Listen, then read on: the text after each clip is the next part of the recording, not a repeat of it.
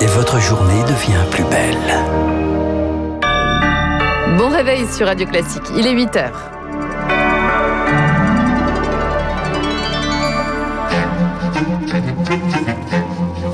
– 7h30, 9h, la matinale de Radio Classique avec Guillaume Durand. Ça rejoint une pétition que vous trouverez d'ailleurs dans les colonnes des échos d'un certain nombre euh, de médecins ou de scientifiques qui sont pour l'interdiction de vente sur les marchés alimentaires de chauves-souris, de pangolins, de chiens ou de chats. L'OMS le réclame, une leçon de la crise sanitaire, décryptage dès le début de ce journal. À Roissy, autre problème, les derniers vols en provenance du Brésil viennent d'atterrir, les liaisons aériennes sont désormais suspendues avec Rio. Il était temps pour les médecins que vous allez entendre dans le journal avec la rédaction et avec Lucille. Et puis quand la crise sanitaire crée des vocations, les études d'infirmiers n'ont jamais, ou d'infirmières bien évidemment, n'ont jamais eu autant la cote. Il est pile 8 heures. Voici Mademoiselle Bréau. Radio classique.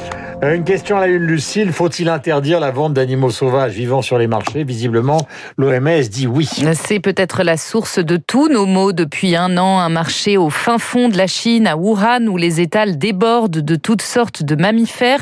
Le point de départ peut-être de la transmission du coronavirus à l'homme et de cette pandémie qui dicte encore aujourd'hui notre manière de vivre. Baptiste Gabory, l'OMS veut tirer les leçons de cette année de crise. Elle demande d'interdire la vente des animaux sauvages sur les marchés. Oui, des marchés traditionnels hein, que l'on trouve surtout en Asie. Cette mesure était attendue et demandée par les spécialistes comme Jean-François Guégan, directeur de recherche à l'IRD. Ces animaux vivants euh, qui sont euh, collectés euh, dans les forêts vont coexister avec des animaux domestiques, mais aussi des futurs clients. Et c'est ainsi que peut se propager un microbe qu'ils peuvent abriter. 70% des maladies émergentes ont une origine animale. La faune sauvage est un immense réservoir de virus. Exemple en Asie du Sud-Est où travaille Serge Morand. Il est chercheur au CNRS et il a trouvé ces dernières années 500 000 virus inconnus sur une trentaine d'espèces de rongeurs. On trouve des choses qu'on connaît déjà, et puis on a une grande partie qu'on connaît pas du tout. Quand on regarde un peu plus près, on voit quoi que ceux qui sont vraiment euh, dangereux, ce sont souvent des virus qui sont associés aux rongeurs qui aiment bien les humains. Les rats, les souris dont les humains se rapprochent, hein, puisque ces pathogènes dangereux ont été retrouvés en plus grand nombre dans les zones où l'homme grignote sur les écosystèmes naturels. Baptiste Gabory, le spécialiste environnement de Radio Classique au, au Brésil, le virus justement est complètement hors de contrôle. Lui, plus de 3000 morts sont désormais comptabilisés tous les jours là-bas. Le Sénat vient d'ailleurs d'ouvrir une enquête sur la gestion de la crise sanitaire par Jair Bolsonaro. Les derniers vols en provenance du Brésil ont atterri il y a quelques minutes à Paris avec évidemment des contrôles, mais c'est terminé. Deux vols Air France en provenance de Rio de Janeiro et Sao Paulo, les derniers jusqu'à nouvel ordre, annoncé hier de Jean Castex, jusqu'à dimanche soir en tout cas, précis ce matin de journal officiel. Des liaisons suspendues pour éviter la propagation du variant brésilien, beaucoup plus contagieux du Covid.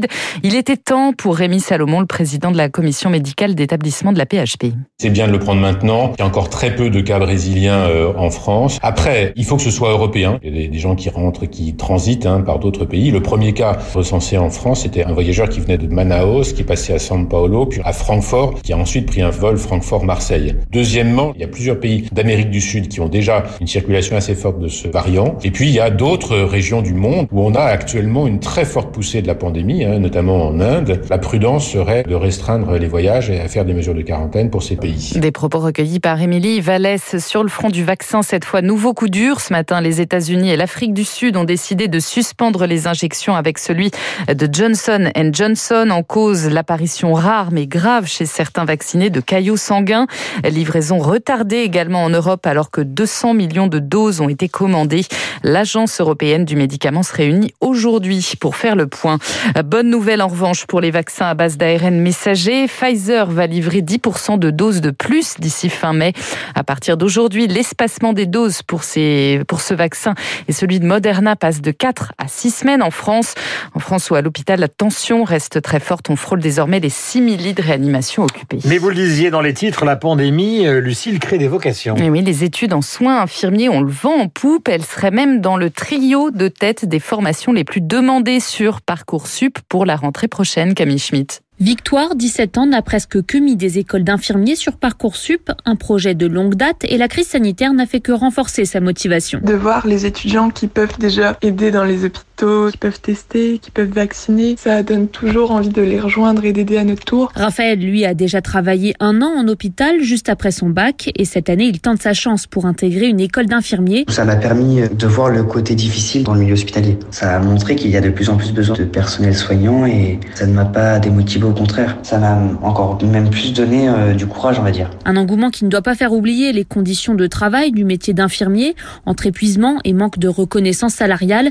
C'est ce qui inquiète Bloen Lahotte, la présidente de la Fédération nationale des étudiants en soins infirmiers. C'est bien beau d'avoir plein de demandes, mais après sur le nombre d'étudiants qui entrent en formation euh, et ceux qui terminent vraiment la formation, est-ce que on reste constant? Une fois que les étudiants sont diplômés Combien de temps il reste pratiquer la profession? En 2020, la Fédération hospitalière de France a enregistré 12 200 départs d'infirmiers et d'aides-soignants. Camille Schmitt, Emmanuel Macron, lui, est attendu au service de pédopsychiatrie du CHU de Reims. Aujourd'hui, le chef de l'État évoquera l'impact de la crise sur la santé mentale des jeunes. Demain, il doit présider une réunion à l'Élysée sur la sortie de crise. En bref, la petite Mia, 8 ans, est toujours introuvable. Ce matin, la fillette a été enlevée par trois hommes hier dans le village des Poulières, dans les Vosges, alors qu'elle séjournait chez sa grand-mère. Elle pourrait se trouver avec sa mère qui n'a pas l'autorisation de la voir seule. L'alerte enlèvement a été levée cette nuit, mais l'enquête se poursuit. Nous l'évoquions dans le journal imprévisible, la réforme de la justice est au Conseil des ministres et au programme du Conseil des ministres ce matin. Audience filmée, généralisation des cours criminels. Le texte est porté par le garde des Sceaux, Éric Dupont-Moretti. Il prévoit également la fin des remises automatiques de peine. Elles seront désormais conditionnées au bon comportement des détenus. Mais pour Cécile Marcel, la directrice de l'Observatoire international des prisons, ce n'est pas si simple à évaluer. Les personnes sont enfermées dans les cellules avec rien d'autre à faire que de regarder la télé. Et si elles veulent travailler, elles doivent attendre. Si elles veulent s'inscrire dans une formation, il y a très peu de formations disponibles. Si elles veulent s'inscrire dans une activité culturelle, c'est la même chose. Si elles veulent voir un médecin également, parfois il y a effectivement six mois pour pouvoir voir un médecin. Et donc, nous semble qu'on prend là le problème à l'envers et qu'il faut d'abord proposer des actions de réinsertion et une fois qu'elles seront mises à la disposition des, des personnes détenues, à ce moment-là, on pourra leur demander de s'inscrire dans ces actions. Mais pour l'instant, le compte n'y est pas du tout. Des propos recueillis par Cyprien Pézril à l'étranger. En bref, Joe Biden prononcera son premier discours de politique générale devant le Congrès le 28 avril, peu avant ses 100 jours de mandat. Le président américain qui repousse le départ de ses troupes d'Afghanistan à septembre et non mai prochain comme prévu initialement. Un report qui provoque la colère des talibans ils ne participeront pas au sommet prévu le mois prochain sur l'avenir du pays. Les États-Unis, mais aussi la Chine qui dope les ventes d'LVMH, le numéro 1 mondial du luxe, a enregistré 14 milliards d'euros de ventes au premier trimestre. C'est plus qu'à la même époque en 2019, avant la pandémie. Et puis le PSG battu mais qualifié pour les demi-finales de la Ligue des Champions hier soir malgré une défaite 1-0 face au Bayern Munich. Leur victoire en match aller suffit aux Parisiens pour se hisser dans le dernier carré. Ils affronteront soit les Allemands du Borussia Dortmund, soit les Anglais de Manchester City en demi-verdict ce soir.